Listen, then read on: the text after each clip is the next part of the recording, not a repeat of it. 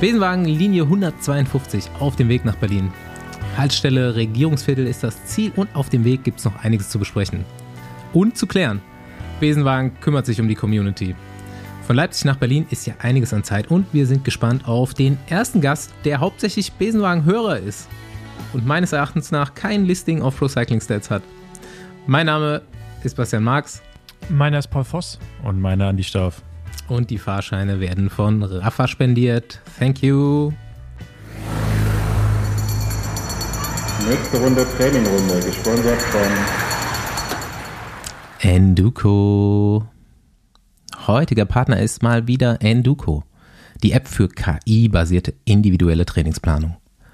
Was macht Enduko? Die Jungs und Mädels von Enduko haben es sich zum Ziel gemacht, individuelles Training mit Hilfe von KI-Technologie für jeden verfügbar zu machen. Bisher hatte man ja nur die Wahl zwischen standardisierten Trainingseinheiten, die nicht individuell sind, und einem Personal Trainer, der zwar individuell ist, dafür aber deutlich mehr kostet. Mit Enduko bekommt ihr eine App, die euch einen ganz individuellen Trainingsplan generiert und diesen jedes Mal auf euch anpasst, sobald sich etwas bei euch ändert. Beispielsweise, wenn ihr mal nicht trainiert habt. FTP-Tests werden dort ebenfalls verplant. Natürlich richtet sich der Plan ganz nach euren Saisonzielen, die ihr dort hinterlegen könnt. Wer also strukturiert nach einem Trainingsplan trainieren möchte, der sich 24-7 nach ihm richtet und dabei nicht zu viel bezahlen möchte, für den könnte Enduko interessant sein. Die App könnt ihr ganz einfach zwei Wochen lang kostenlos testen.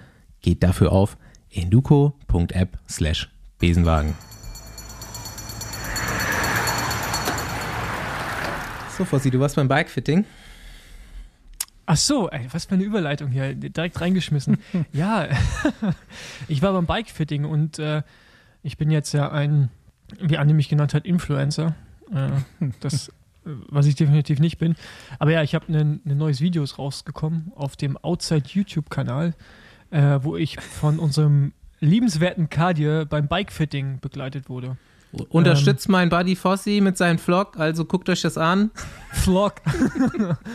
guckt euch an. Wenn ihr da unten guckt, einfach folgen. Nein, ähm, Like, genau. comment, share, you know. Ja, genau. Ähm, wir hauen uns hier wieder in die Show Notes, wie letztes Mal eben genau nicht gemacht mit den eBay Kleinanzeigen, wo ich per Direct Message äh, gefragt wurde, wie dann der Account ist. Und ich habe einen Zuwachs von über 100 äh, neuen Followern. Echt?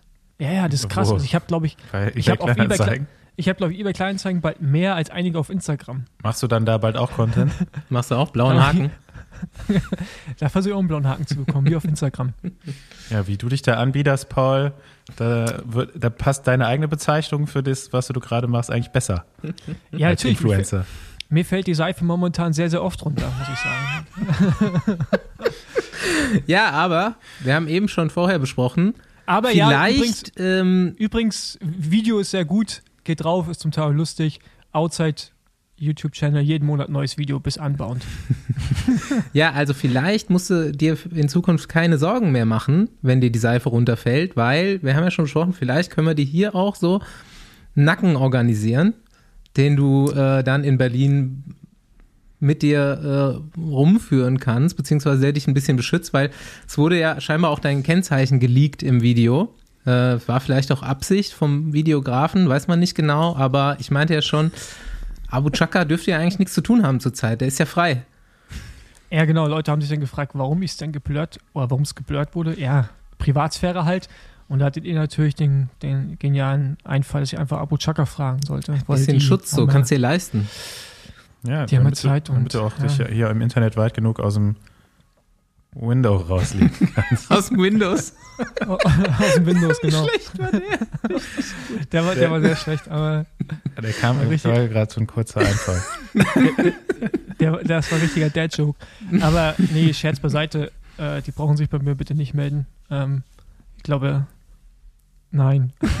das wäre witzig auf jeden Fall, wenn es passieren würde. Also nee, wäre wär Content auch hier für den Besenwagen. Ich, ja, ich, ich glaube nicht, dass ich, ich, ich glaube nicht, ich glaub nicht, ich glaub nicht, dass ich darüber reden dürfte. Amazon, Erstens. Ich kann auch schon das Amazon Special in zehn Jahren mit Paul Voss vor mir sehen. Ja. mit Outside. ja, okay. Wie auch immer, genau. Das war übrigens aber eine einzige News, glaube ich, die ich euch mitzuteilen habe. Ja, und wir haben gar nichts zu erzählen. Also, Doch, ich mache morgen auch ein Bikefitting. yeah. Yeah. Aber Aber ich mache kein Video. Für was? Zum Sitzen. Ja, ja, aber für, für, welches Rad? Für mein Rad, was ich habe. Und warum? Weil ich habe ja so ein bisschen Rücken, Rückenbeschwerden. Ja, aber ne, also bei Rückenbeschwerden, das ist ja, was wird mir sicher zustimmen. Es reicht, also es hilft halt nicht, wenn man den ganzen Tag auf einem Schreibtischstuhl sitzt. Ne? Also man Mhm. muss halt auch Sport Ich, machen. li ich liege ja meistens auf, auf dem Sofa. Das, das hilft auch nicht. das Sitzen am Schreibtischstuhl, das passiert hier nur einmal in der Woche, wenn ich- während ich den Podcast aufnehme. Aber ja, ist ja eher gut. Äh, Ich meine, wo gehst du hin zum Bikefitten? Äh, zur Elsenbach Sportdiagnostik in Köln, natürlich. Wo ich schon immer gefittet wurde. Bis auf die letzten zwei Jahre, Warum- wo ich einfach kein Fitting gemacht habe. Hm? Warum, warum, warum gehst du nicht zu Fonsinos Best Bikefitting? Fonsinos Best ist äh, Düsseldorf. Düsseldorf. Gladbach ist einfach logistisch weit weg. Ja, und Old Friends, Elsenbach. Sch Schuster bleibt Alles, bei deinen Leisten. alles gut. Ähm, Paul Voss kommt ja auch Also- nicht zu von Sinos Best. Also können wir jetzt können wir quasi aufteilen. Köln gehört Elsenbach, Düsseldorf gehört äh, halt Fonsi und, Und Berlin, Berlin halt gehört der Abu. Berlin. So, das ist halt Abu Chaka. Abu Chaka hat überall den Nacken her. Es haben alle genug zu tun, so. Bikefitting läuft. Ich habe auch die Woche schon eine Rückmeldung bekommen hier, so Fanzuschrift. Wir sollen mehr Bikefitting-Talk hier machen. Das wäre immer super interessant. Ja, guckt euch mein Video an. ähm, aber jetzt, ich habe ja letzte Woche unseren oder meinen äh, eBay Kleinanzeigen-Kanal äh, quasi gepusht. Hat sich auch gelohnt, wie gerade schon erwähnt. Und ein Österreicher hat von mir eine Weste gekauft, die in keinem sehr guten Zustand ist. Aber ich glaube mittlerweile, dass er sie nur gekauft hat, damit ich darauf unterschreibe, weil er hat mich darum gebeten, drauf zu unterschreiben. Daher gehen die Grüße raus. Er hört uns wahrscheinlich jetzt gerade auch. Und äh, die Unterschrift ist auf der Brust oder des Herzes. Und äh, ich hoffe, er, er freut sich daran. Aber schön, oder? Ja, freut mich für dich. ich glaube nicht, dass du so abgeranzte Klamotten noch auf eBay Kleinanzeigen verkaufst. Klar. Die sind in keinem sehr guten Zustand, aber ich habe sie noch verkaufen können. Hm. Mit Unterschrift. In keinem sehr guten Zustand. Genau, Ich nee, sonst. Ähm, Krieg keine Überleitung zu den fünf weiteren Themen hin. Dieser, dieser Com von Pogacar und Ayuso ist ja direkt wieder gefallen an Viktor Kampenarz.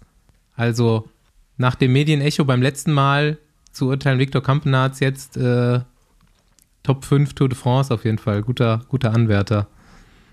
Scheint doch nicht so die herausragende Leistung gewesen zu sein von Pogacar.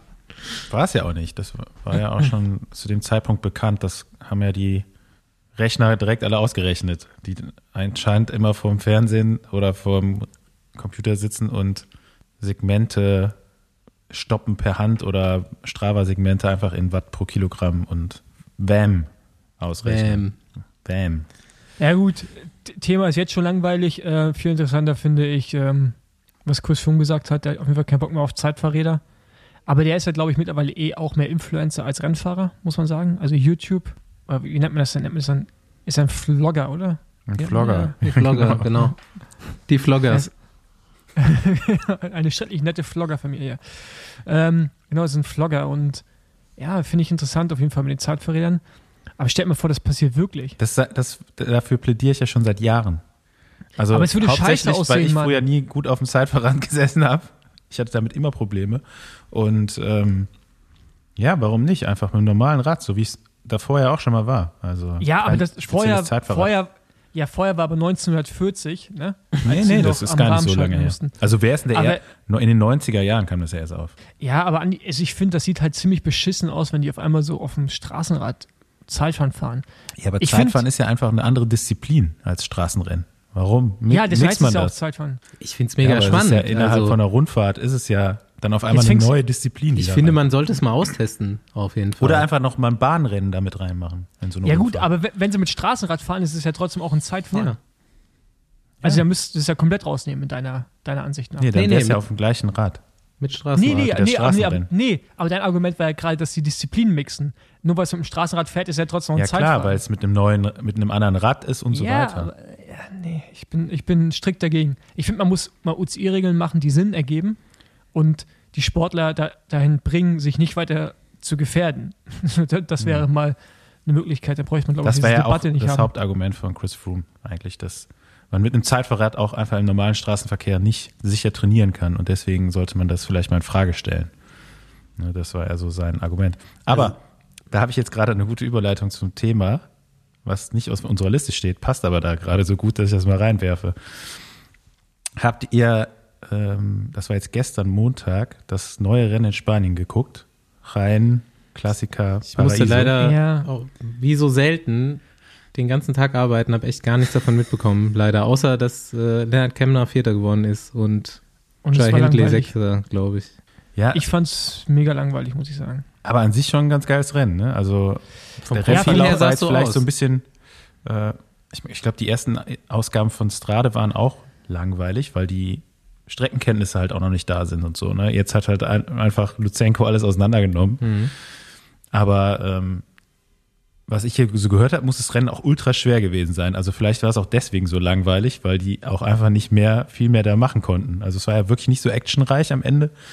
Ähm, aber schon wieder so beeindruckende Strecken einfach, ne? Fand ich jetzt. Jetzt, Ich meine, um wieder zur UCI-Regel zurückzukommen, jetzt nämlich meine Frage. Sind so Rennen, also Strade, Strade Bianche, Troboleon und eben das jetzt, sind das noch Straßenrennen oder sind das Gravel-Rennen? Straßenrennen. Ich finde ich find dieser, ich find diesen Begriff Gravel echt irreführend in dem Kontext, weil es sind, also die, die Straßen, die sie ja da fahren, also ich finde zum Beispiel, kennst du das Rennen GP Herning in Dänemark? Ja, Da ist fährst- ja auch da so eins, genau. Ja, nee, aber genau, das ist ja nochmal, also da hast ja, ist ja mega breit. ne? Also das, was wir jetzt gesehen haben, das war ja fester Gravel. Also es war ja einfach nur. Aber es ist Gravel. Nein, nee, hör mir zu. Wo Das- ist der Unterschied jetzt zu einem Gravel-Rennen? Nein, es, ja, du lass mich ja nicht aussprechen. Das ist ja, was ich letztes Mal schon gesagt habe, letztendlich sind die Straßen besser als, keine Ahnung, wir in der U23 in Polen auf, auf Straßen gefahren sind, weißt du? So vor zehn Jahren. Und das ist ja wie in Girona, da hast du auch zum Teil so smoothen Gravel, das ist einfach nichts anderes als, als Asphalt, ja, oder als schlechter Asphalt. Und ich finde, dann zum Beispiel GP Herning und Troproleon, das ist dann ja schon fast, so, wo man sagt, das ist, das Da ist braucht man ein so, Gravelrad. ja, also da ist auf jeden Fall so, wo du sagst, Straßenrad ist auf jeden Fall grenzwertig. Der wäre schon gut, wenn es ein bisschen mehr Komfort hätte. Aber ich finde jetzt zu gestern, da fahren die ja trotzdem mit 28 oder 30er Reifen. Ne? Also das, das ist kein Unterschied vom Equipment, vielleicht übersetzungsmäßig, aber du fährst nicht, du fährst nicht ein anderes Rad. Und ich finde, solange du mit einem Straßenrad fahren kannst, das ist wie Roubaix, ist ja auch kein Gravel, also da fährst du auch nicht mit einem Gravelrad. So und ich finde, so lange gehört es zum Straßenradsport. Aber sobald du halt ein Rad brauchst, wo du 35er, 40er Reifen fährst, was auch Gravel-Rennen sind, einfach mit tiefen, also wo du richtig einsinkst, Strade sinkst du ja auch nicht unbedingt ein. Ja, das ist, kann schon mal vorkommen, aber nicht zwingendermaßen. Und dann auch, wo du eine Durchschnittsgeschwindigkeit auf einem flachen Kurs von ungefähr 30 hast oder 32, das ist ein Gravel-Rennen. Okay. Aber das, Aber ich merke schon, es ist Zeit für die UCI für Klarheit zu sorgen und auch Regeln für. Gravel-Bereich aufzustellen. Ja? das, das wollen sie auch diesen Monat machen, den Kalender rausbringen und Regularien für Gravel WM und sowas. Aber ja ich Ich verliere halt, langsam den Unterschied. Äh, Ich sehe den Unterschied langsam nicht mehr. Also jetzt zum Beispiel das Belgian Ruffle Rides in San Diego ist ja auch eigentlich mehr ein Straßenrennen, wo du halt im Gelände fährst, als ein Aber reines ein Gravel-Rennen. Also merkst du die Ja, Verwirrung, die da ist. Ja, ja, genau. Es wird so vermarktet, aber es ist natürlich, du fährst mit Straßenrad und breiteren Reifen so. Aber wie gesagt, man muss schon nochmal unterscheiden. ne? Also GP Herning zum Beispiel fand ich krass. Also das mit einem normalen Rad zu fahren ist schon ziemlich, ziemlich irre. Aber leider ist halt der Asphaltanteil so hoch. Aber da, da fährst ja durch so, so Vorgarten-Steinbeete. ist das ja ungefähr, kann man das vergleichen? Und das halt Aber nur wird ja mit normalem Rad gefahren. Also Genau, Da, Ge- genau. genau, wird trotzdem mit normalem Rad gefahren. Deswegen finde ich, ist das eher noch ein, ein Straßenrennen. Ähm, ja, ich finde das aber interessant. Ne? Es ist ja jetzt letztendlich ist ein bisschen back to the roots, weil Anfang der 90 äh, oder 2000er, nicht 2000er, doch 20. Jahrhundert, also als Radsport quasi so erfunden wurde in dem Sinne, da sind die ja immer nur auf solchen Straßen gefahren, berg hoch, berg runter. Und da waren das halt deren Straßen, die sahen halt so aus. Und wir gehen das quasi eigentlich so einen Schritt zurück und machen das wieder.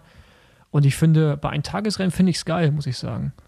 Äh, Rundfahrten weiß ich auch nicht, ob es jetzt unbedingt, ob man es jetzt zwingen oder erzwingen muss, da durchzufahren, aber so ein Tagesrennen, Strade ist ein geiles Rennen. Vielleicht wird das ja auch zum geilen Rennen, was wir da gesehen haben am Wochenende. Ja, ich glaube, ist Basti noch da? Ja, ich bin noch da, ich höre euch zu. Ich, äh, ja, ich habe das Rennen nicht gesehen, leider. Ich wollte es echt gucken. Aber hat gestern nicht funktioniert und es sah auf jeden Fall im Vorhinein gut aus und klingt jetzt auch in der Erklärung spannend. Schade, dass ich nichts gesehen habe. Mal gucken, nächstes Jahr vielleicht kriege ich das ja hin. Ich bin, ihr seid aber, glaube ich, ausdiskutiert, ne? Äh, ich bin nämlich gerade beim nächsten, nee, ich bin gerade beim nächsten Thema schon am Nachrecherchieren, nämlich, habe ich auch aufgeschrieben, äh, wann schlägt Hannes Wilk, Wilksch eigentlich ein? Das kann nicht mehr lang dauern. Habt ihr den mal so beim Training verfolgt? Ja, ich bin mit dem trainieren gefahren. Äh, zwei oder dreimal auf Mallorca, als ich da war. Lecko funny. Also, der hat da spätestens diese Sakalobra-Einheit, hast du die mitbekommen? Ähm, ja, also erstmal liebt er den Berger der eh. Also ich glaube, der wird den heiraten, wenn, wenn man Berger heiraten könnte. Und äh, ich glaube, das war ein Tag, nachdem Wird ich er den, den Namen auch annehmen, oder? ein oder zwei Hannes Mal wird. Sakalopra. Hannes Sakalopra oder Hannes Kalopra. Hört sich noch besser an. Ähm, was hat er da gemacht? Rekord aufgestellt oder? Nee, also es ist eine Trainingsfahrt von 125 Kilometern.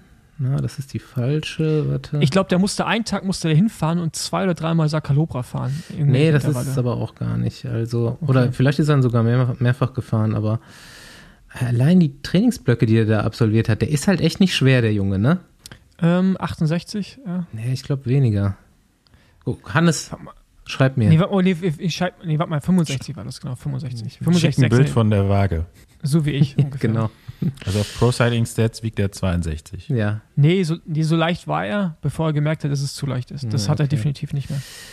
Ja, der fährt sich dahin, dann fährt er sich schon, fährt er, also er fährt nach Sakalobra, fährt er anscheinend 20-Minuten-Test oder irgendwas dergleichen und auch wieder zurück, aber ähm, fährt er die ganze Zeit auch Intervalle vorher, nachher. Ich weiß nicht, ob das ein Trainingsprogramm von DSM ist, vermutlich, oder ob das irgendwie ein Testprogramm ist. Ähm, fährt eine Stunde mit 225 Watt hin, fährt dann zum Warmfahren schon mal 7 Minuten, na, 310, das ist jetzt noch nicht äh, weltbewegend, dann fährt der Sakalobra 20 Minuten 401 hängt dann noch, weil der Berg noch nicht zu Ende ist, 6 Minuten 371 dran und fährt damit s- 26 Minuten 20 oder sowas, was schon unter den Top 20 oder 30 Zeiten ist an dem Berg. Und auf dem Rückweg dann nochmal Weiterintervalle. 4 Minuten 400, 10 Minuten 371, 20 Minuten 330, am Schluss nochmal 10 Minuten 380. Ähm, ja, stabile Einheit und ich würde sagen, für einen Hannes Wilk, den wir bis jetzt noch nicht so massiv im Vordergrund gesehen haben, würde ich tatsächlich erwarten, dass wir das dieses Jahr merken an Macht, Ergebnissen. aber macht ihm jetzt doch nicht so einen Stress, ganz ehrlich. Der erst mal eine richtige Saison gefahren. erstmal Druck machen. Toursieger. Toursieger. Nee, aber Nee, Hannes, also, das wird gut dieses Jahr, glaube ich. nee, der, der fährt, ich glaube, der startet auch mit einem, der fährt relativ viel, auch mit dem World Tour Team dieses Jahr. Ähm, ja, der, also der war schon fit im Training. Aber wie Andi schon sagt, man braucht jetzt keinen keinen Druck machen. Der, der hat auf jeden Fall Talent. Das ist nicht die Frage, motiviert ist auch. Aber mal gucken. Den müssen wir hier übrigens auch mal reinholen. Der ist nämlich auch Besenwagen-Fan. Ja, aber er ist noch, ist Ja, noch KT-Fahrer. Erstmal Tour gewinnen. Erstmal Tour gewinnen. Wie Ballerstedt. Erstmal Rennen gewinnen, dann komme ich. Siehst du, Hannes, ich habe es probiert, dich reinzuholen. Das ist nicht so einfach hier. Die wollen nicht die Nee, Jungs. hier, die Tür ähm, ist schwierig. Die, der, die Tür ist schwierig, ja. Das, das stimmt, ja. Kommst du auch Ähm, mit Abu Chaka nicht rein. Ja. ja. Das werden wir sehen. Behandeln wir das Pimmel-Thema eigentlich heute? Ja, wenn du es gerade schon erwähnt hast mit Pimmel, ich finde es interessant, das Pimmel-Thema. Und Andi hat ja auch einen Aufruf. Erzähl mal, Andi. Wa- Was ist deine Mission? Nee, nicht Ja. seine. Also die Mission gibst du Doch. jetzt Das raus. ist meine Mission. Nee, natürlich ist es seine Mission. Er leitet ihr.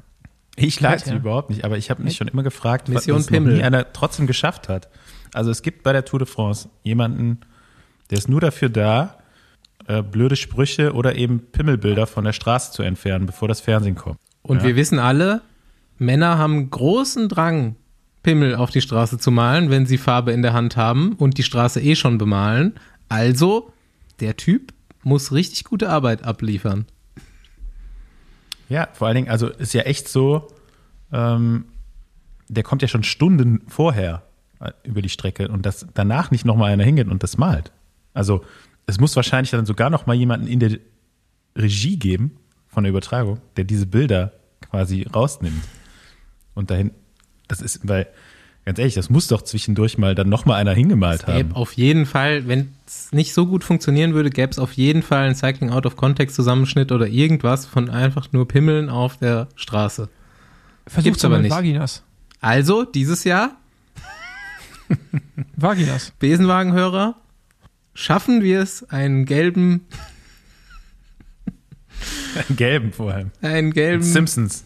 ja, Ja, also, was Andi sagen will, er hätte gerne, dass ihr alle mit, äh, mit Farbe hinfahrt nach Frankreich und ganz viel Pimmel auf die Nee, Straße das malt. hätte ich nicht gerne, aber ich, ich frage mich schon, warum das noch keiner geschafft hat. Na jetzt. Und, Paul, kannst du Jetzt- dich vielleicht noch dran erinnern? Also, da bist du ja auch schon, da bist du auch noch gefahren. Jens Kolkelehre, ne? Der hat einen Fanclub. Und die malen immer Pümmel auf die Straße. unterschreiben und Sie schreiben Jens dann so dran. irgendwas dahin. Genau. Jens der größte Pümmel oder so schreiben die dann da auf flämisch drunter. Und die haben auch immer so Plakate und sowas dabei gehabt. Kannst dich da nicht dran erinnern? Nee, ich habe mich so sehr auf Pimmel an der Straße. Okay, nächste, Meine nächste Straße Gast, geachtet. international Jens Kolklehre. Ja, das soll er mal erklären, wo, woher das kommt. Na gut. Interessantes, äh, interessantes äh, Pimmel, Pimmel-Thema auf jeden Fall. Ähm, genau. Ähm, ich hatte, hatte ich letzte Woche gesagt mit den kleinen Teams, wie die, wie die gut fahren. Also in Anführungsstrichen Teams aus der zweiten Reihe, war das vor zwei Wochen. Auf jeden Fall finde ich, das geht das irgendwie so weiter, oder? Vonti zieht ganz schön einen durch. Ähm, dann irgendwie die französischen Teams ähm, machen auch ein bisschen Tara. Also, also irgendwie ist das ein bisschen durchmixter als die letzten Jahre, oder? Also so ein bisschen, so mehr Teams holen sich da irgendwas ab und nicht nur, äh, keine Ahnung, die Koenig.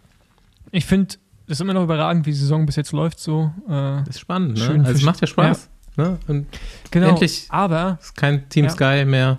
Genau, ja.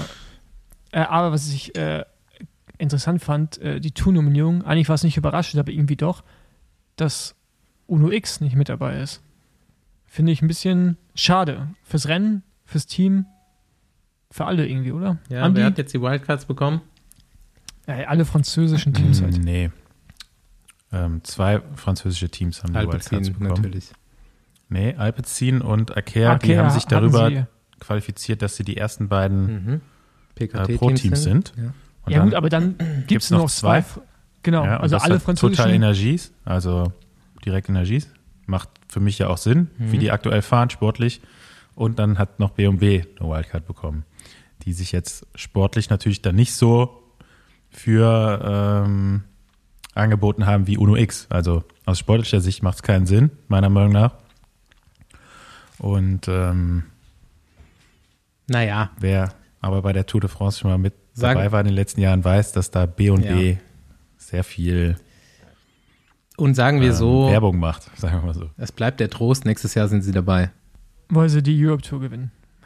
Haben sie nicht ab Ja. 23. 23. Ähm, World Tour Nee, Status beantragt? Uno X? Nee, ich weiß nicht. Ich glaube, die müssen sich ja, außerdem müssen sie sich auch bewerben. Ne? Es gibt ja mehrere Lizenzen, die Ich auslaufen. Es dachte, das gelesen zu haben. Ja, man spielt mit dem Gedanken, aber äh, man hat gleichzeitig auch gesagt, sie würden den Step in die World Tour nur machen wo wollen, wenn sie dafür bereit wären. Mhm. Ähm, das heißt, dass sie halt die Fahrer da so weit haben, dass sie eben ähm, das Niveau erreichen, auch ähm, dann natürlich reinwachsen wollen und ähm, ja, also nicht zwangsläufig. Wenn natürlich jetzt der Druck dann irgendwann wächst, wir müssen oder wollen unbedingt die Tour de France äh, fahren, sehe ich da auch erstmal nur den Weg über die World Tour tatsächlich, weil Nee, es wird nicht einfach, nicht. es wird nicht nicht. einfach ähm, Alpecin und Akea da von den ersten beiden Plätzen zu verdrängen. Ja gut, aber du kannst ja jetzt schon schauen. Ich glaube, die sind mittlerweile schon vor Alpecin, weil die äh, rasieren gerade noch nicht so richtig.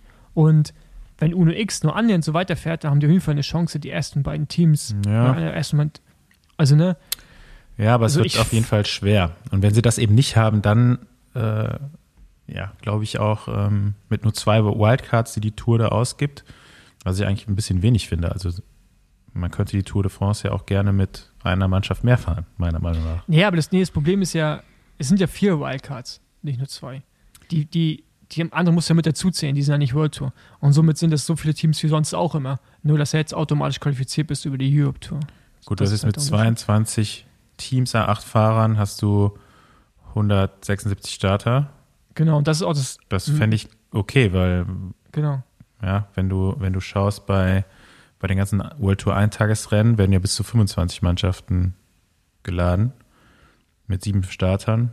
Also ja, es kommst du irgendwie auch so um den Dreh da raus, aber ob man jetzt nicht auch mit ja, 184 oder 100, jetzt muss ich alles noch im Kopf rechnen, 192 Ja, aber du weißt, du weißt ja nicht. oder auch mit weißt ja nicht- 200, also warum willst Ja, du nicht aber du 200? weißt ja, dass es nicht nur das ist. Es sind ja andere Komponenten, weshalb das zum Teil auch nicht möglich ist, mehr Leute zuzulassen. Es geht ja nicht rein da, dieses eine Team dazu, es geht ja auch um Logistik, alles, was da hinten dran hängt und auch um Finanzen. Ne? Das ist ja, jedes Team kostet ja die ASO auch so und so viel Geld. Deswegen werden sie, glaube ich, nicht mehr reinnehmen. Also müssen, sie wollten es ja auch schon reduzieren, immer unter dem Deckmantel der Sicherheit. Aber es war ja letztendlich ging es auch darum, um ein bisschen Kosten zu, zu sparen, weil es einfach schon echt mega teuer ist. Ja, Wie auch immer. man hätte es ihnen gegönnt. auch BBB-Hotel drin, damit die die Hotels umsonst bekommen. Ja, stimmt. ja, Uno vielleicht ein paar Hotels noch aufmachen. Oder kostenlose Sprit für Tross von Tour de France. Aber einfach ein geiles Team, Mann. Die machen es halt einfach richtig, ne? So. Und ist jetzt auch der Zeitpunkt angekommen oder erreicht, wo ich die Fahrer zum Teil nicht mehr kenne. Oder zum ersten Mal höre oder sehe. Und mit den ganzen Norwegern oder denen sehe ich eh nicht mehr durch. Die, irgendwie heißen die alle gleich, die sehen auch alle gleich aus. Also, weißt du, so alle halt wie Skandinavier. Boah, das wird auf jeden Fall, muss ich noch ein bisschen was üben bis zur Tour, ey. So mit Namen und Kannst ja froh sein, dass die nicht mitfahren. Ja, aber dann bei, bei, äh, bei Trek, da der eine und dann bei The Koenig sind ja auch welche. Und, nee, bei Quickstep natürlich nicht The Koenig. Also. Ja, die fahren Nee. auch alle schnell, ne? Ja, alle Auch von ein, denen. Mann. auch ein guter Grund für dich, dass nicht noch mehr Teams am Start halt einfach sind, ne? Ein paar Ja, Namen weniger zu lernen. Ja, und dann sehen die auch alle gleich aus mittlerweile. Wer hat das gesagt von euch? Dass, Oh ja, es, Rot ist schon sehr dominant dieses Jahr im Fahrerfeld, Ja, ja. ne? Also Aber welches Lotto Team? und BNB? Akea. stimmt, Lotto und Akea, die waren Lotto und Akea, genau je nachdem, welche Qualität der Stream hat, ist einfach eine Mannschaft. Ja, BNB das und stimmt. Bora ist auch nicht so weit auseinander. ja. Das, auch schwierig. Dann noch hier bei diesen spanischen Mhm. Rennen mit Kern, Pharma. Das war schon auch. Ja, stimmt, und Kern Oh ja, und dann noch. Die, Kern und B&B, finde ich, sieht Ja. auch gleich aus. ja, Na gut. okay. Okay. Wir sind Haltestelle, ne?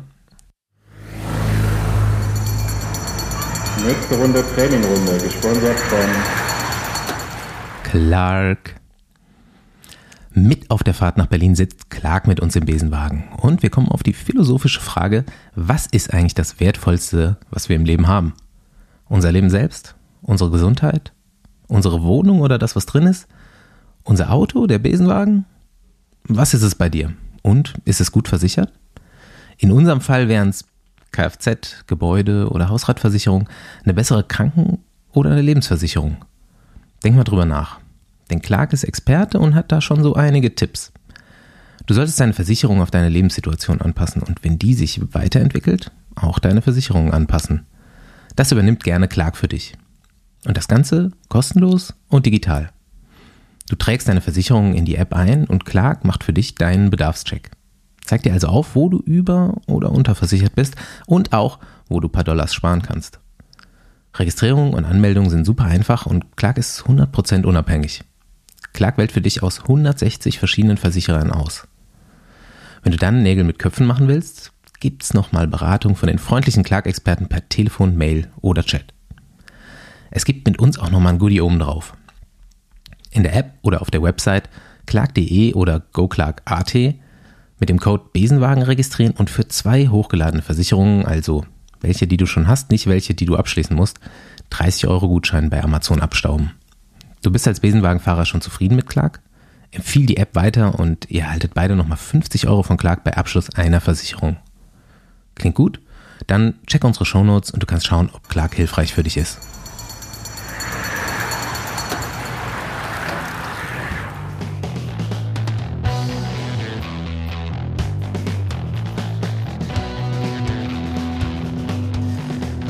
Jo, wie schon angekündigt, Haltestelle Regierungsviertel.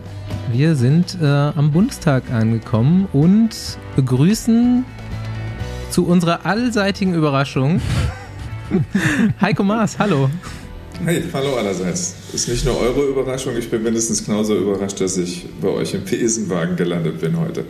Ja, also regelmäßige Hörer haben es mitbekommen. Ich habe das vor zwei oder drei Wochen mal gefragt, wer eigentlich hinter diesem äh, Social Media Account steckt, weil da auch Team Heiko Maas angegeben ist und dieser Account sämtlichen Radsportmedien, inklusive natürlich uns, folgt.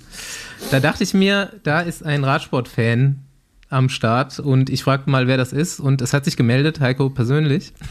Ja, stimmt auch. Also meine Mitarbeiter, die den Account auch betreuen, ähm, machen die politischen Sachen und ich mache die wirklich wichtigen selbst.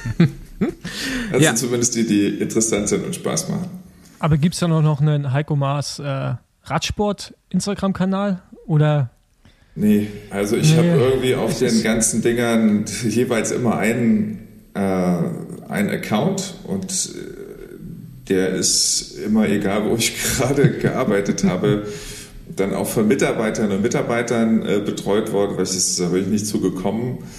Und da ich ja jetzt ein bisschen mehr Zeit habe, äh, erlaube ich mir halt auch ein paar äh, Accounts zu suchen, denen ich dann followe, äh, die mal nichts mit Politik zu tun haben.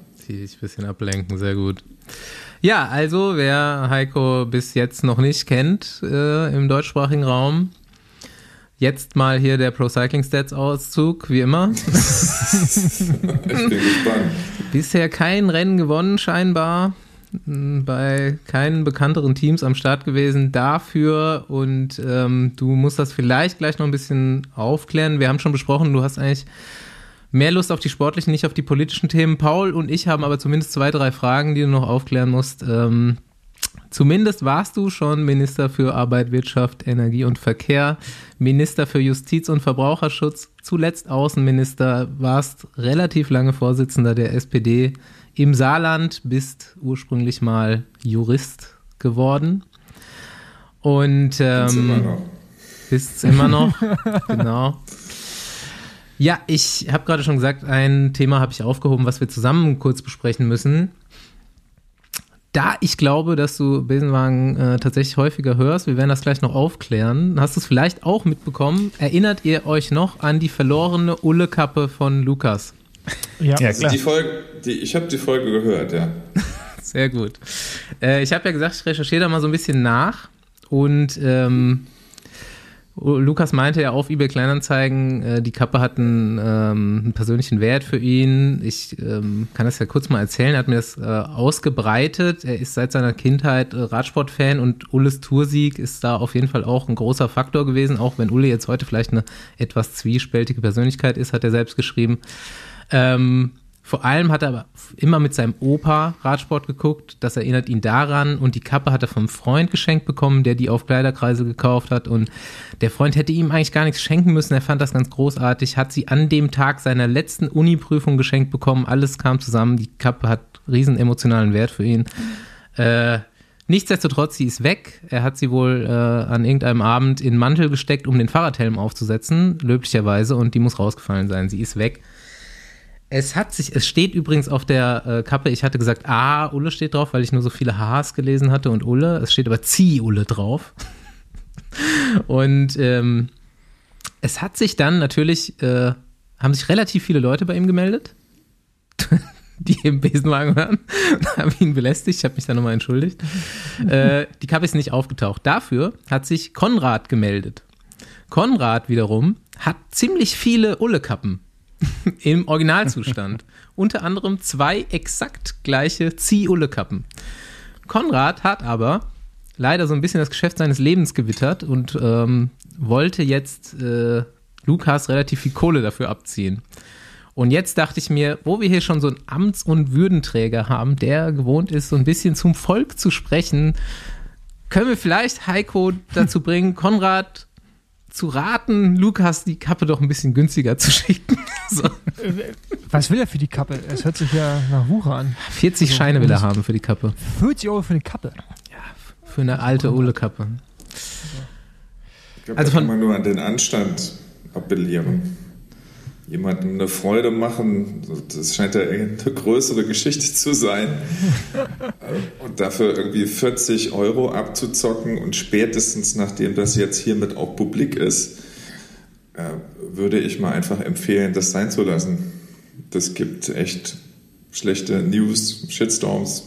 Also Karma auch einfach. Also ja, 40 Euro ist echt ein bisschen viel, aber ich, hat er wenigstens, ist er unterschrieben von Ulle oder? Nee, ich glaube nicht, die ist wirklich so Originalzustand, die Mütze. Ich habe auch Fotos nee, davon.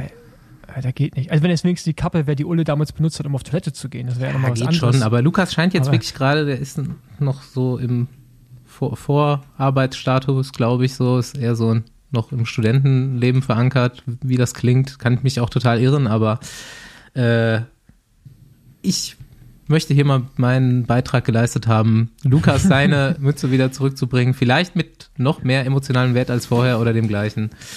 Hast du seine Telefonnummer?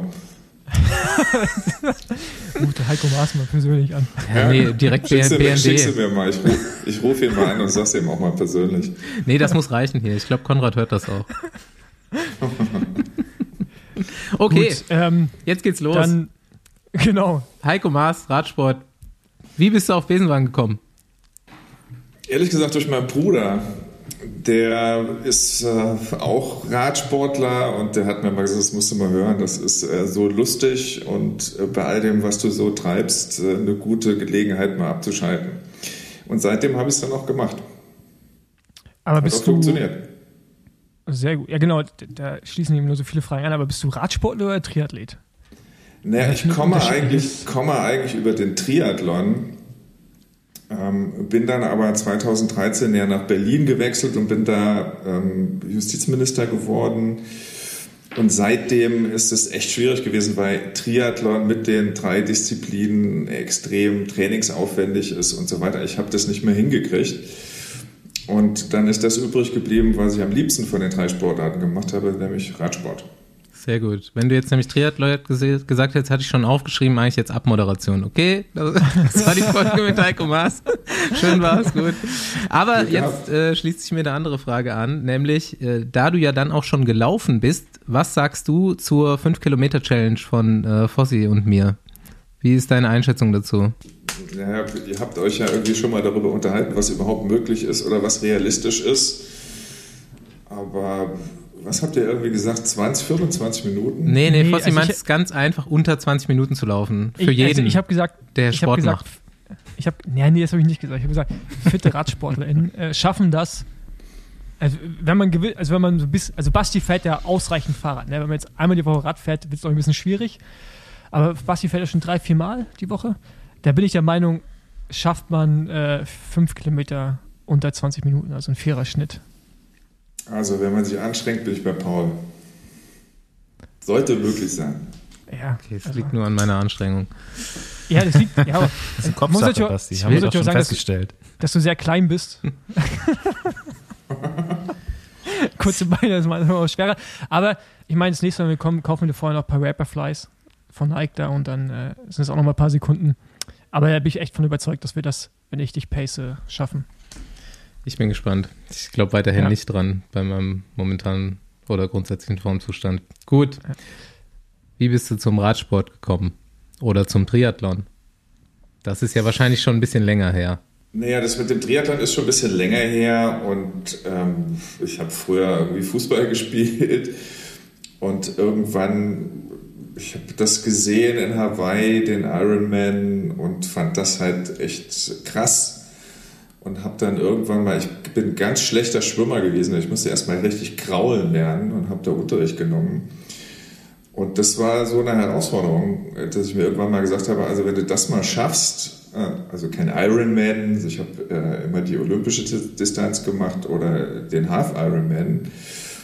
Und ähm, das wollte ich mir mal selber beweisen und damit habe ich, da habe ich damit angefangen. Und das ist ja so ein bisschen, das ist ja echt eine äh, krasse Community, wenn man mal da anfängt wird es halt schnell krass und ähm, fing dann aber auch an Spaß zu machen und irgendwann steckt man mal da drin und dann habe ich es ein paar Jahre gemacht. Der Saarland, also bist du aus Saarbrücken dann oder? Ich bin aus dem Saarland, aber nicht aus Saarbrücken, sondern aus Saarlouis, so heißt die Stadt, ist nicht ah, weit weg von Saarbrücken, weil es ist nicht so großes Saarland. Ähm, Und im Saarland gibt es ja auch relativ viel Radsport. Also äh, in St. Wendel gab es immer die Cross-Meisterschaften oder Weltmeisterschaften oder Weltcuprennen. Ähm, Saarbrücken ist auch mal ein Etappenziel der Tour de France gewesen. Also da ist radsportmäßig eigentlich relativ viel los. Und ähm, Triathlon war auch äh, im Saarland eine große Nummer, was auch dabei, damit zusammenhing, dass Jan Frodeno äh, lange in Saarbrücken am Olympiastützpunkt trainiert und gelebt hat. Und irgendwie zufällig waren wir im gleichen Verein oder sind für den gleichen Verein gestartet, waren aber nicht in der gleichen Trainingsgruppe. Ähm, und äh, habe ihn da kennengelernt und hab da, bin da, hat, bin da hängen geblieben. So. Und habe es auch so lange gemacht, bis ich dann irgendwann nach Berlin gewechselt bin und ich das zeitlich nicht mehr hingekriegt habe. Also bist du quasi auch nie Straßenrennen gefahren, sondern halt immer nur Triathlon-Wettbewerbe? Also Rennen an Rennen äh, habe ich lediglich teilgenommen äh, im Triathlon.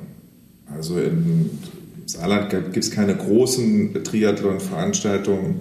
Natürlich werden die jetzt sagen, natürlich gibt es welche, aber ich bin in Hamburg beim Cityman oft gestartet, im Cologne Triathlon Weekend, in Erlangen und habe einmal mich auch verquatschen lassen, äh, in so einer Charity-Staffel einen halben Radsplit ähm, in Rot zu machen beim Ironman. Also Rennen richtig, nur Triathlon. Also Radrennen habe ich nur an, wie heißen die Dinger, RTFs oder so.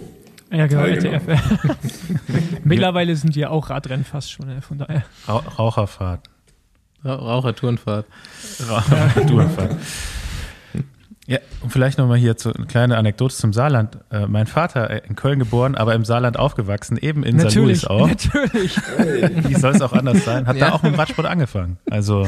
Werner Staub. Ja, genau, auch in St. Louis im Verein, glaube ich. Also. Aber jetzt mal, Andi, ganz ehrlich, also dein Vater, der war, der ganz schön viele, also Geburtsorte hat er nur einen, aber aufgewachsen ist er ja auf ganz schön vielen Flecken gefühlt, zumindest. Kann das sein? Ja, in zwei, also im Saarland und in Köln, ja. Ja, irgendwie, irgendwie wird es immer mehr, aber okay. Ja, Im Saarland kann man auch echt gut Radfahren. Also es ist auch das komplette Gegenteil hier von Berlin. Berlin ist ja praktisch nur flach und auch wenn man nach Brandenburg rausfährt, ist auch nicht anders. Und das Saarland ist halt, das ist halt, wenn man Rad fährt, praktisch ein einziges Intervalltraining. Es geht immer rauf oder runter. Es sind so noch die Bogesenausläufer. Also es ist eine komplett andere Topografie, komplett anderes Radfahren als hier in Berlin. Aber da ich zu denen gehöre, die lieber bergauf als bergab fahren, hat es mir da immer gut gefallen beim Radfahren. Ja, ja ich habe ja auch, ich bin ja auch früher einmal dreimal oder drei Wochen lang im Saarland gewesen, beim SR in Saarbrücken für die Tour zum Kommentieren. Und jetzt sind zum anderthalb Wochen, äh, guckt man auch immer da die, die kurzen Anstiege ganz gerne an. Und von daher in Saar-Louis war ich auch schon ein paar Mal mit dem Rad mal durchgefahren, an der Saar entlang und dann rein in die Berge wieder und zurück stimmt schon. Zum Radfahren ist da ganz geil. Auch Mountainbike, ne? Geht mega gut da. Ja. Mhm. Hm. Ja, Im Saarland ist die Tour halt deshalb auch eine große Nummer, weil der Lead-Sender innerhalb der ARD, der die Tour de France überträgt, ist halt der saarländische Rundfunk, ja schon seit vielen Jahren. Ähm, und deshalb ist es auch im Saarland äh, über den saarländischen Rundfunk immer groß promotet worden. Also Tour sowieso, aber im Saarland glaube ich noch ein bisschen mehr als sonst wo. Hm. Ja. Hast du denn, das war so eine Frage, die ich mir gestellt habe, irgendwelche Lieblingsstrecken? Bist du überhaupt schon mal auch so, ja, ein Trainingslager wird schwierig so als Minister, ne? Also wahrscheinlich äh, pflegst du das dann immer so ein oder hast du es immer so eingepflegt? Naja, also Trainingslager habe ich echt noch nie gemacht. Ist auch tatsächlich ein bisschen schwierig ähm, zumindest in der Zeit, in der ich Minister gewesen bin, mit den ganzen Leuten, die immer mit mir unterwegs gewesen sind. Aber ich habe äh, zum Beispiel die, die Ferien. Die hätten ja alle mitfahren können. Ha?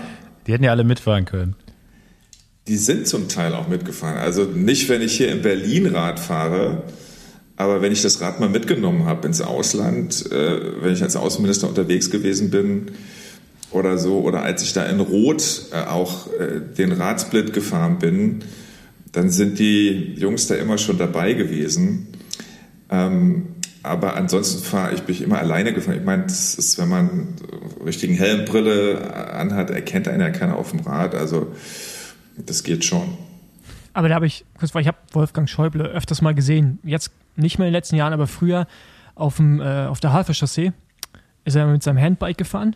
Da diese wellige Strecke am Wannsee lang und dann neben ihm hergejoggt oder halt eben auf dem Rad dann auch die, keine Ahnung, wahrscheinlich der Leibwächter, wie auch immer. Personenschützer. Personenschützer. Genau, ist es bei dir, ist, ist es bei dir dann auch so, dass, dass die dann darf, also durftest du alleine als Außenminister Sport machen? Oder war das Also eigentlich, eigentlich nicht, ähm, aber das ist ja bei mir meistens am Wochenende der Fall gewesen, weil ich die Woche über unterwegs war.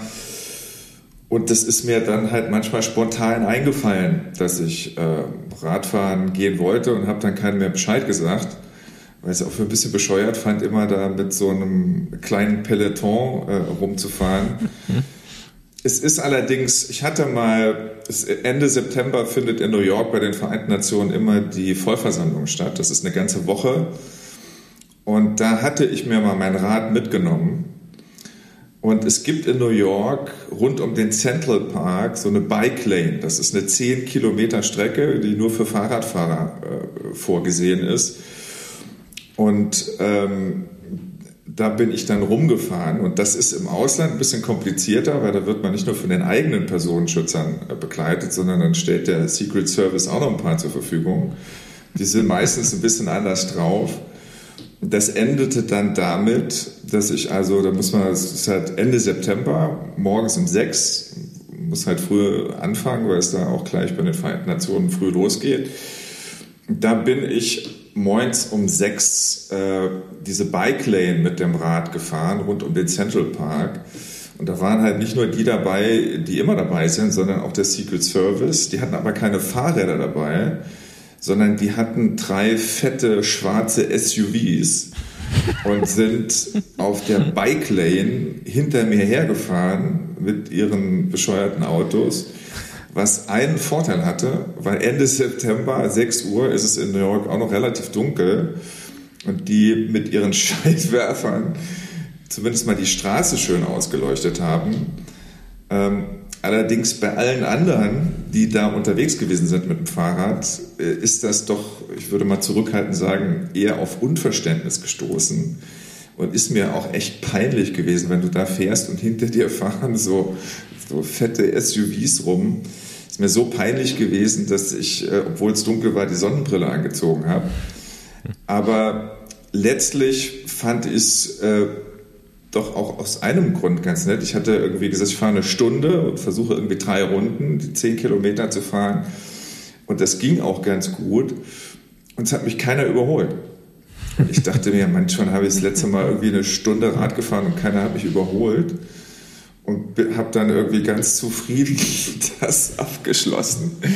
Und als ich da ausgestiegen bin, habe ich gesehen, dass hinter den Autos vom Secret Service sich so ein kleiner Peloton gebildet hat von Leuten, die einfach nicht vorbeigelassen worden sind äh, vom Secret Service, die dann auch außerordentlich freundliche Bemerkungen mir zugerufen haben, als sie dann vorbeigefahren sind. Also das war, das war so, da bin ich nicht allein unterwegs gewesen. Normalerweise, wenn ich hier rumfahre, alleine. Und einmal dieser Radsplit, den ich da in Rot gemacht habe beim Ironman, das war auch eine relativ Wahnsinnsaktion, weil ich kam direkt aus China und bin sozusagen vom Flughafen ins Auto und dann direkt aufs Rad gesetzt worden. Äh, mit Jetlag und allem drum und dran. Aber ich hatte halt zugesagt, dass ich es mache. Und irgendwie meine Personenschützer dachten, der hat einen an der Waffel. Und dann hat man mir von der Polizei vor Ort anscheinend einen Radsportler zur Verfügung gestellt, der auf der Strecke hinter mir hergefahren ist. Und bei dem Ironman in Rot gibt es auf der Radstrecke halt ein absolutes Windschattenfahrverbot. Der Typ ist aber immer hinter mir hergefahren, bis dann irgendwann mal einer der Kampfrichter, die da immer mit dem Motorrad rumfahren und aufpassen, dass das Windschattenfahrverbot eingehalten wird, ich nur gemerkt habe, dass hinter mir der Typ von der Polizei da vom Kampfrichter angeflaumt wurde und der Polizist dann den Kampf und der Kampfrichter irgendwie sagte, also ich nehme dich jetzt aus dem Rennen, wenn das nicht aufhört. Und der Polizist zu dem Kampfrichter sagte, ich nehme dich hier gleich vom Motorrad, wenn das nicht aufhört. Und dann habe ich irgendwann gemerkt, ähm, dass dann paar Kilometer weiter, als wir den Typ wieder gesehen haben, stand er bei der Polizeistreife und ist anscheinend darüber informiert worden, dass das hier eine etwas andere Nummer ist und wir so weiterfahren durften. Also es hat so seine Tücken, wenn man nicht alleine unterwegs ist, aber auf dem Rad bin ich meistens immer alleine unterwegs gewesen, wenn ich hier zu Hause gefahren bin. Aber was ist dann deine Lieblingsstrecke in Berlin, wenn du hier fährst? Also ich meine, so viel, gibt ja viele Möglichkeiten, je nachdem, wo man wohnt, aber ähm, ja, ich wohne in Dahlem und ich fahre äh, Dahlem über Kleinmachnow, äh, Stahnsdorf raus, Güterfelde, dann Richtung Belitz. Also da südlich von Berlin in Brandenburg. Äh, das sind so meine Strecken, wo auch viele, glaube ich, Radsportclubs ah, ja. oder Sportler unterwegs sind, die dann einen in ihren Zügen immer überholen wir sind quasi Nachbarn, wo ich wohne in Schmargendorf und oh. das ist noch quasi meine Trainingsstrecke, ja, oder die Trainingsstrecke von unserer, von unserer Trainingsgruppe, ja. Mhm. Ja, in die Richtung sind viele unterwegs, weil man ist, man ist relativ schnell aus der Stadt und in, sobald man in Brandenburg ist, kann man eigentlich ganz anständig schön Rad fahren. Fossi kannst du ja demnächst auch gut erkennen, der wird auch Personenschützer dabei haben. haben wir heute schon ausgeschrieben, aber ja, egal. Ähm, was hast du für ein. Ja, ich dachte, er fährt doch Gravel mittlerweile. Ja, also eher ja. auf, dem, auf dem Feldweg. Ja, ich bin auf der Straße Aber unterwegs. Wir haben, wir haben gerade versucht, oder die Jungs versuchen mir äh, quasi einen Nacken zu besorgen. Anscheinend brauche ich den mittlerweile. Und äh, genau, ähm, da hat man mal kurz an die Abu Shakas gedacht, aber das ist vielleicht noch ein anderes Thema. Ich weiß nicht, ob die Fahrräder fahren. Ja, die nee, können mit dem Motorrad ist auch eher so die, Das ist eher so die Richtung, wie es da bei dir in New York war, ja. wahrscheinlich.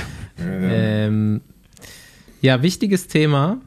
Hm, du hast mir auch schon äh, in unserem Telefonat erzählt, dass du äh, gerne selber an deinen Rädern schraubst. Was für ein Rad hast du? Und vielleicht, was für ein Rad hättest du gerne? Oder vielleicht ist ja in nächster Zeit Zeit, sich ein bisschen mehr damit zu beschäftigen. Ja, es ist vor allen Dingen, glaube ich, eine schwierige Zeit, sich ein Rad zu kaufen. Also man kann es sich ja kaufen, aber es wird nicht geliefert. Ich hatte wir haben ja gerade so eine äh, gute Quelle für Shimano-Parts. Ja, habe ich gehört. Irgendwie der letzte Folge ist irgendwie Truck ausgebaut worden. Aber ich habe bei eBay Kleinanzeigen noch nichts gesehen. Ja, das kommt ja. halt so über Pauls Kanal so regelmäßig was genau. Neues. Okay. Und wie gesagt, musst du durch ein Girlie fahren. Ich habe mir tatsächlich vor zwei Jahren ein neues Rad gekauft und das war echt eine äh, größere, auch äh, mentale äh, Geschichte. Übrigens zufällig zu Beginn der Pandemie, also als man auch Fahrräder kaufen konnte und sie auch geliefert bekam. Da ist doch Hintergrundwissen dabei gewesen. Naja, Insiderwissen. ähm, und die Frage, also ich habe tatsächlich mir nie komplette Räder gekauft, sondern Einzelteile und habe die mir die Räder selber aufgebaut weil ich eigentlich auch an meinem Rad alles selber rumschrauben will und die Schaltung einstellen will und die Bremsen. Aber ich habe lange mit mir gerungen, aber dann habe ich mir vor zwei Jahren doch ein Rad äh, gekauft mit Scheibenbremsen und mit einer elektrischen Schaltung, also ein Look äh, WS 785 RS mit einer SRAM Force E-Tab. Und äh, bin sehr, sehr zufrieden mit dem Rad, aber ehrlich gesagt, außer die Akkus aufzuladen, mache ich nichts mehr selber an dem Rad, was ich ein bisschen bedauere. Aber das ist ein Rad, das ich mir schon lange kaufen wollte. Aber die eigentliche, der, eigentliche Punkt war, steige ich um auf äh, Disk und auf eine elektronische Schaltung. Aber ich glaube, mittlerweile gibt es ja kaum noch Räder mit Felgenbremsen und ohne. Er musste Andi fragen, der hält dann auch so das Kontingent für sich. Äh, hat die nötigen Kontakte. Ja, ich war, ich war noch tatsächlich äh, normale Bremsen, aber ja, wird auf jeden Fall immer weniger. Ne? Also, aber da würde mich jetzt mal interessieren, warum Look? Weiß ich nicht. Ähm, hat mir irgendwie immer schon gefallen. Ähm, ich habe mich ähm, ich hatte mal Jens Vogt auch mitgenommen auf die, auf eine Bahn, also in Berlin da ins Velodrom. Und äh, Luke ist ja auch relativ äh, gut dabei bei Bahnrädern und so weiter. Also irgendwie das, ja. ich komme aus dem Saarland, ich bin an der deutsch-französischen mhm. Grenze aufgewachsen. Also er hat eine enge Beziehung zu Frankreich und irgendwie Luke ist, glaube ich, der einzige Radhersteller, den ich kenne äh, aus Frankreich.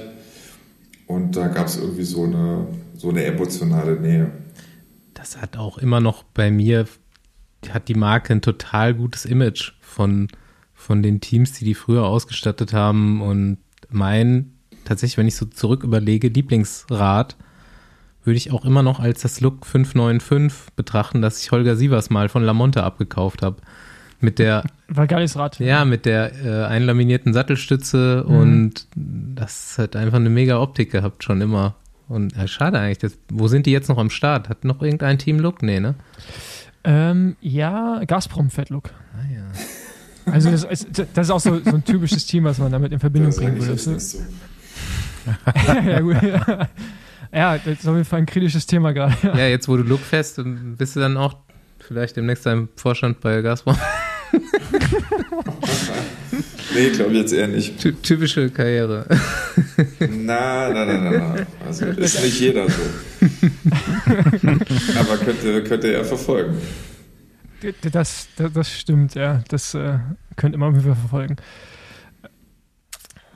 Ja, du hast schon angesprochen. Nächste von mir notierte Frage ist, wie war der Tag auf der Bahn? Bist du vorher schon mal Bahn gefahren? Ich habe die Fotos gesehen und musste unweigerlich an meinen ersten Tag auf der Bahn denken. Ich habe ja auch keine Radsportjugend wie meine zwei Freunde hier, die äh, schon einfach in der Jugend gezwungen wurden, beziehungsweise es war völlig normal, als Top-Radsportler auch auf der Bahn zu fahren.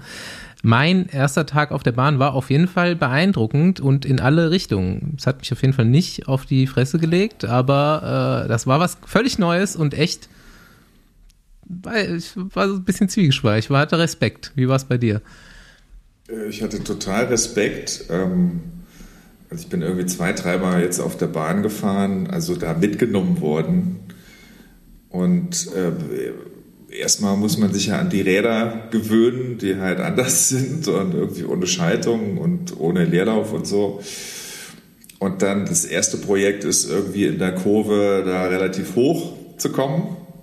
Und irgendwie ist man ja erstmal vorsichtig, weil man nicht weiß, wie es da oben ist und will irgendwie nicht so schnell da rumfahren, aber wenn man nicht schnell genug fährt, ist man relativ schnell wieder unten in der Kurve. Also da muss man so ein paar Reflexe, glaube ich, einfach überwinden, die man normalerweise hat, so aus Vorsicht. Finde ich total spannend, hat auch echt Spaß gemacht, ist auch echt nicht, nicht ohne, also echt anstrengend. Und dann haben die angefangen, mir da welche Sachen äh, zu zeigen oder beizubringen. Ich weiß ehrlich gesagt nicht mehr, wie man das nennt. Wenn man so übernommen wird und dann irgendwie am Arm und dann wird man so nach vorne geschleudert.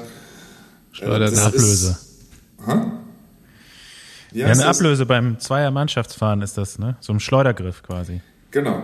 Also so ein, wenn man das noch nie gemacht hat und es dann das erste Mal irgendwie mit Jens Vogt macht, äh, ist die Beschleunigung sehr hoch, die man dann sehr schnell äh, hinkriegt, aber dann auch auf dem Rad zu bleiben. Also das ist tatsächlich ja was ganz anderes als normal Rad zu fahren, aber hat echt äh, Laune gemacht. Ja, Schleudergriff kann ich mir gut vorstellen. Jens Vogt gar kein Gefühl. richtig, richtig reingelangt. Ja, er hat sich Ähm, schon Mühe gegeben. Ich äh, leite den beiden hier jetzt gerade mal ein Foto weiter, was du mir vorhin geschickt hast. Guckt mal kurz auf eure Handys und ich stelle die Frage, äh, wann Stundenweltrekord Heiko Maas? Jo, ist auf jeden Fall. Äh, oh, die Schuhe. Da, ja, da dachte ich auch dran. Ja, das, Das ist also ich meine, ich habe. Ne, fährst du die noch? Nee, mittlerweile nicht mehr. Also Nee, ich habe die früher. Ich habe die. Da hast du nicht alle Folgen. kurze Erklärung. Paul, äh, mach gleich weiter, weil der Hörer, der geneigte Hörer sieht ja jetzt nicht, was ihr seht.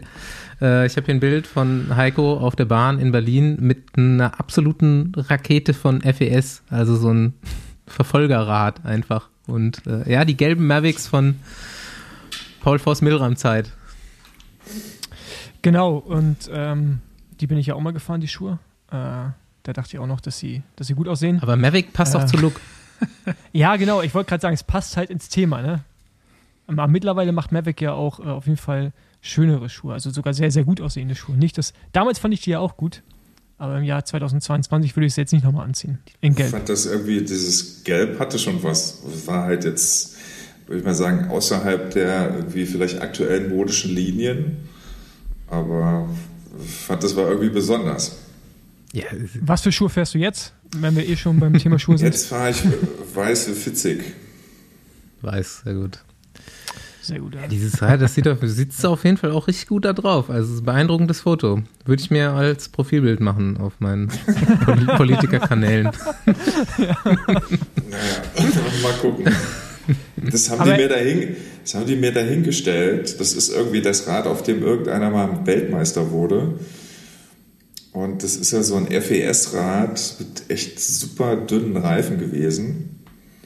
Aber war jetzt auch mal eine Erfahrung, auf so einem Teil zu sitzen.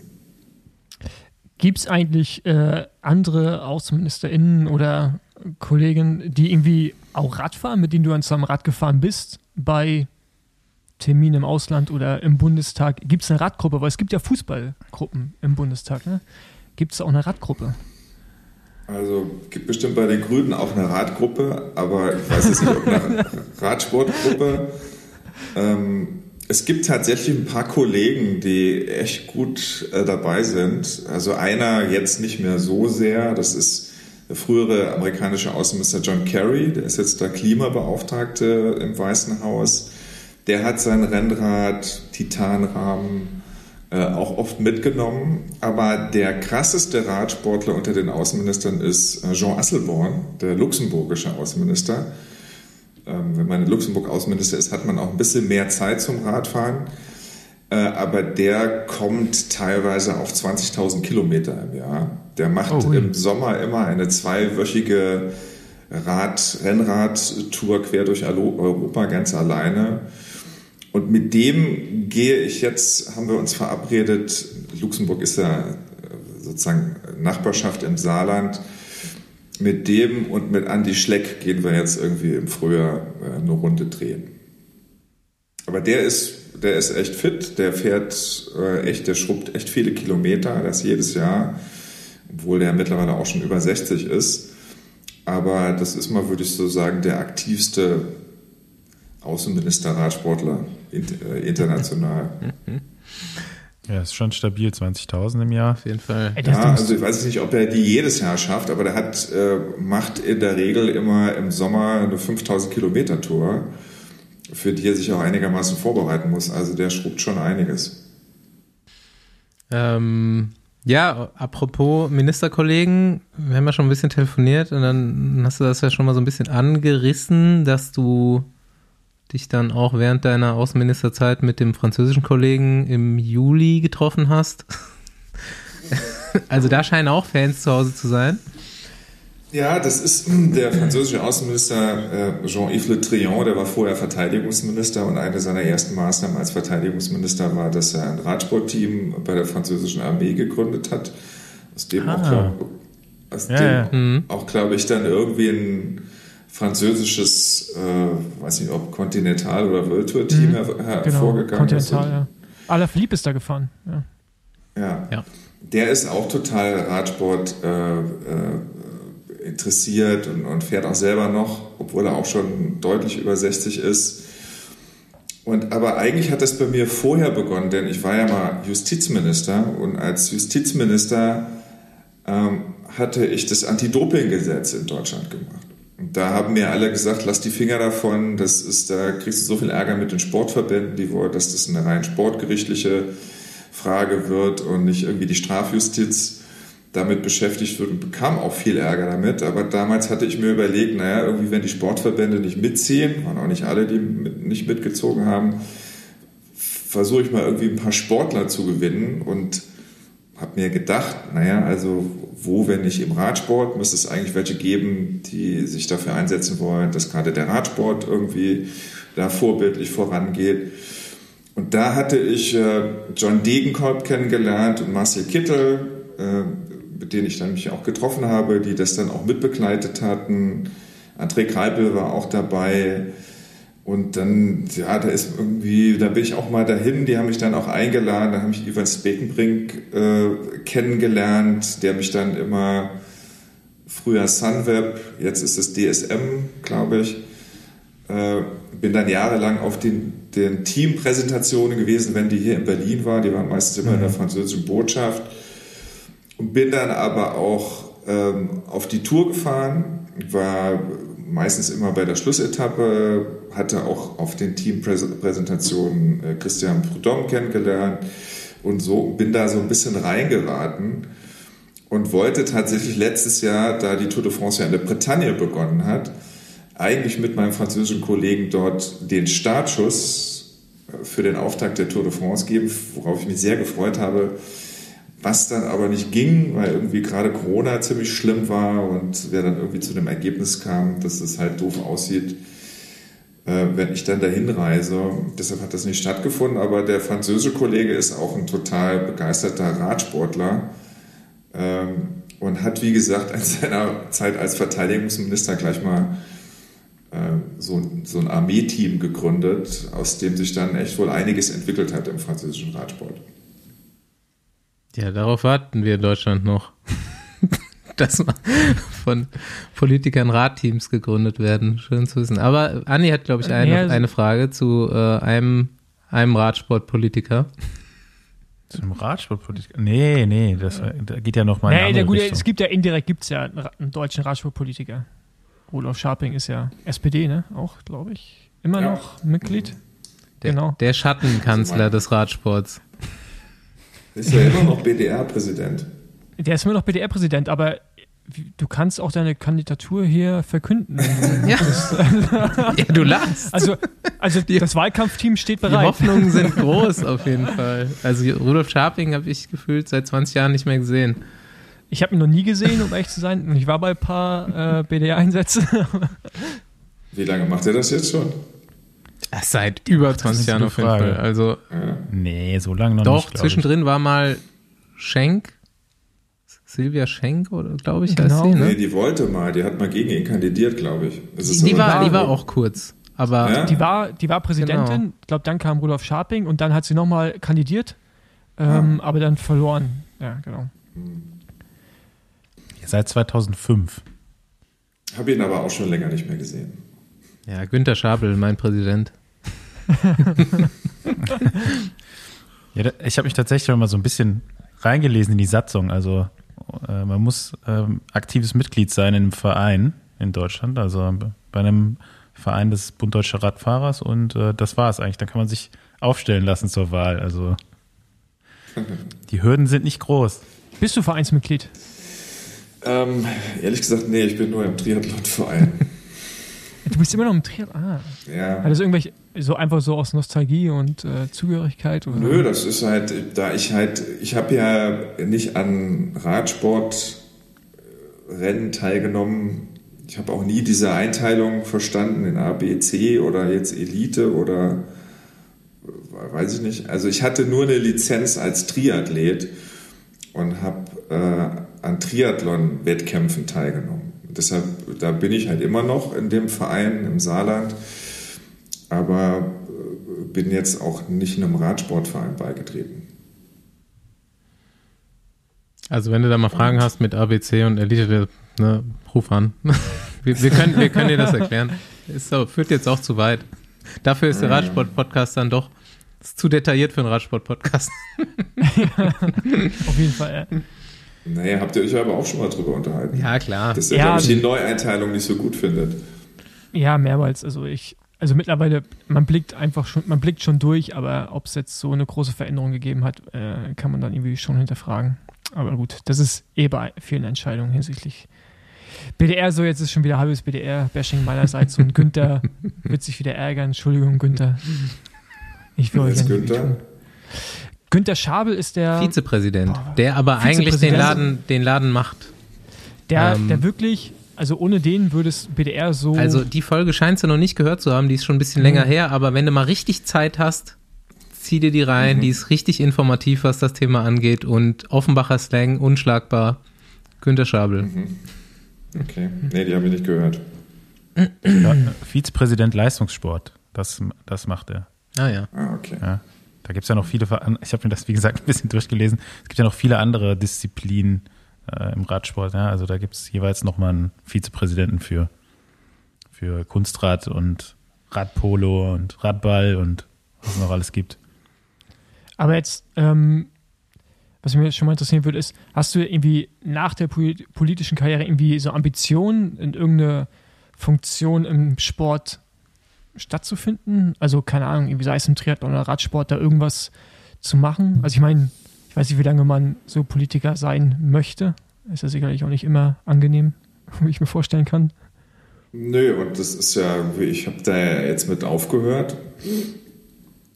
Und, Ja, du bist aber ähm, noch im Bundestag, ne? Ja, genau, ich bin Bundestags, äh, Bundestagsmitglied, aber jetzt nicht mehr in der Regierung und äh, habe auch nicht mehr vor, in der Regierung äh, zurückzugehen. Bin jetzt zehn Jahre Minister geworden und irgendwann ist dann auch mal gut. Und hatte mich bisher so richtig mit der Frage noch nicht beschäftigt, ob ich äh, irgendwie im, im organisierten Sport irgendwie so Funktionär, also der Begriff, den finde ich schon irgendwie so ein bisschen abschreckend. Ich dachte eigentlich oder hatte mir vorgenommen, mehr Rad zu fahren und so, aber nicht unbedingt äh, jetzt ein Sportfunktionär zu werden. Also vielleicht fühle ich mich auch noch ein bisschen zu jung dafür. Nee, ich, Ist auch gut, finde ich. Also, besser, das wäre Ja. die nächste Frage. Sportliche Ziele. Sportliche Ziele, also ich würde, ähm, würde gerne mit dem Rennrad eine Alpen, Alpenüberquerung machen. Also es sind halt so Sachen, die irgendwie ein paar Tage in Anspruch nehmen, die ich bisher nie so gemacht äh, machen konnte. Ich bin im, die letzten beiden Sommer äh, war ich in den Dolomiten und das hat echt Laune gemacht, äh, dort zu fahren. Das würde ich mal gerne so in einer längeren Tour machen. Also richtig Berge fahren, also eine Alpenüberquerung, aber auch die Pyrenäen, äh, da würde ich mich mal gerne ein paar Tage austoben. Habe ich letztes Jahr gemacht, kann ich nur empfehlen. Hat Spaß gemacht auf jeden Fall. Eine Alpenüberquerung. Ja, wir sind im Allgäu losgefahren und dann bis zum Gardasee. So richtig komplett mit Gepäck oder dann irgendwie so ja, wir hatten organisiertes? Fahrer, also wir hatten einen Ja, Fahrer, das- der das äh, Gepäck quasi transportiert hat. Also jetzt so mit Bikepacking wollten wir das nicht machen. Dafür hat die Fitness bei den meisten noch nicht gereicht, mir inklusive leider, muss man sagen. ähm, aber ja, so hat mir das ein bisschen organisiert, dass immer einer ähm, das Gepäck von A nach B gebracht hat und dann äh, ist die, die Radtruppe dann halt morgens losgefahren und Wie lange seid ihr unterwegs gewesen? getroffen. Ähm, ich glaube, wir haben es in vier oder fünf Tagen gemacht. Also, ähm, da, aber da kann man natürlich noch äh, das länger oder kürzer gestalten. Ne? Also wir haben jetzt auch so mehr oder weniger den direkten Weg, Weg genommen. Ja. Ja, schön, hört sich gut an. Steht auf der dir die, Liste. die Strecken kann ich dir äh, weiterleiten. Ja, gerne. So ein paar, paar gute Strecken hat man gemacht. Also es gibt ja nicht viele Möglichkeiten mit dem Rennrad äh, die Alpen zu überqueren. Also es läuft ja immer so auf dieselben Pässe hinaus.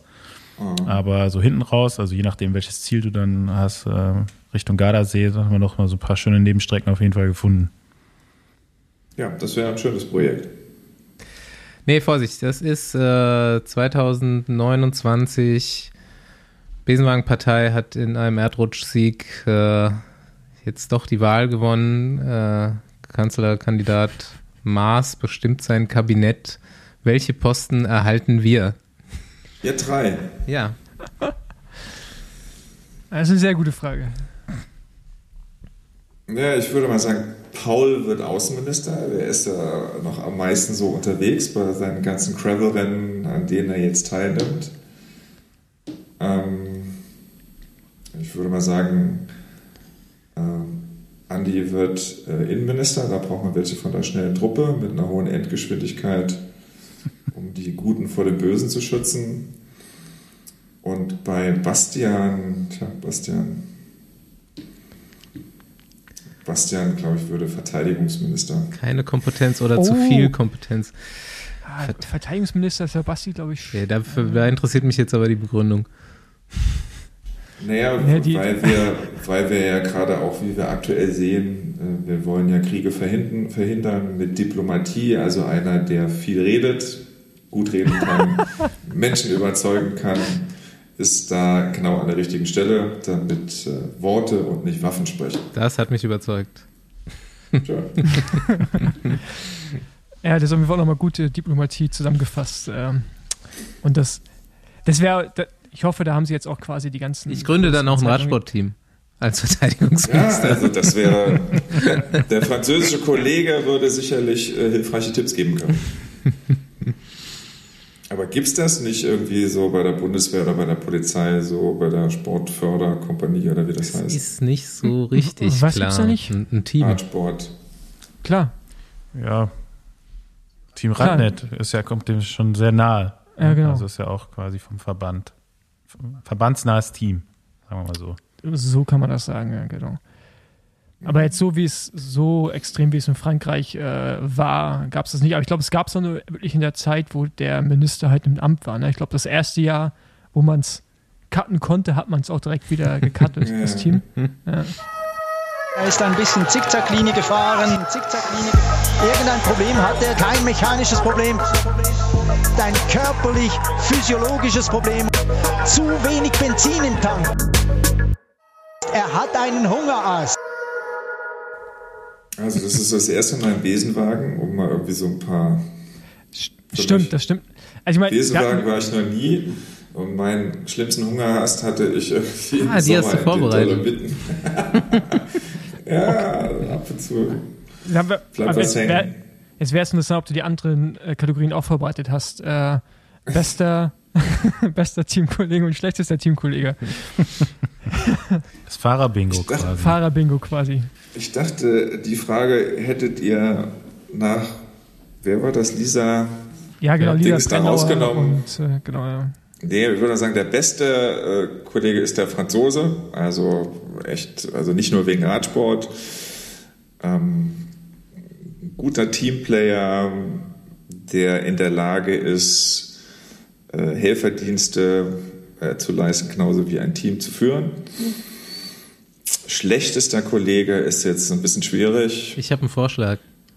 Ja, mach mal. Turkmenistan. Kennst, Wieso? kennst du den? Den Präsidenten da? Ich, äh, ja war ich mal ich hab, der ist doch auch so ein riesen Radsport-Fan, der Typ.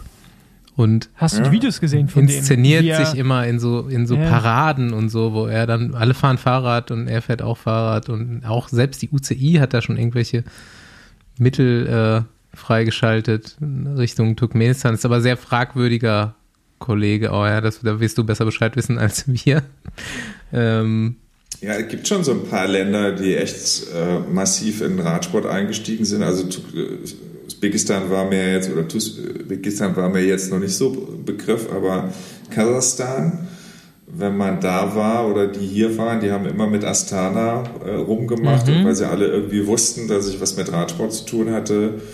Und natürlich in den letzten Jahren die Vereinigten Arabischen Emirate, die mit ihrem eigenen Team da sind. Also ich habe zu Hause ähm, zu Hause auch ein gerahmtes, hinterglas gerahmtes äh, gelbes Trikot signiert von Pogacar, das mir mein Kollege aus Abu Dhabi geschickt hat, weil er auch wusste, dass ich irgendwie Radsport mag. äh, Gurbanguly Bedi Muhammedov. Ich habe den Namen echt schon oft versucht auswendig zu lernen, aber ich krieg's nicht hin. Ich habe gerade nochmal geguckt. Turkmenistan. Auf jeden Fall äh, nochmal äh, der Social Media Tipp, sich das Video aus dieser amerikanischen Talkshow anzugucken, wo sie ihn zerlegen. Das ist sehr lustig. Und Radsport. Content. Ja, dann, also zum Abschluss erzähl die Dolomiten-Hungerast-Geschichte. Ja, das ist, das ist jetzt irgendwie nicht viel anders als andere Hungerast-Geschichten. Also Welcher Pass hat dich aufgestellt?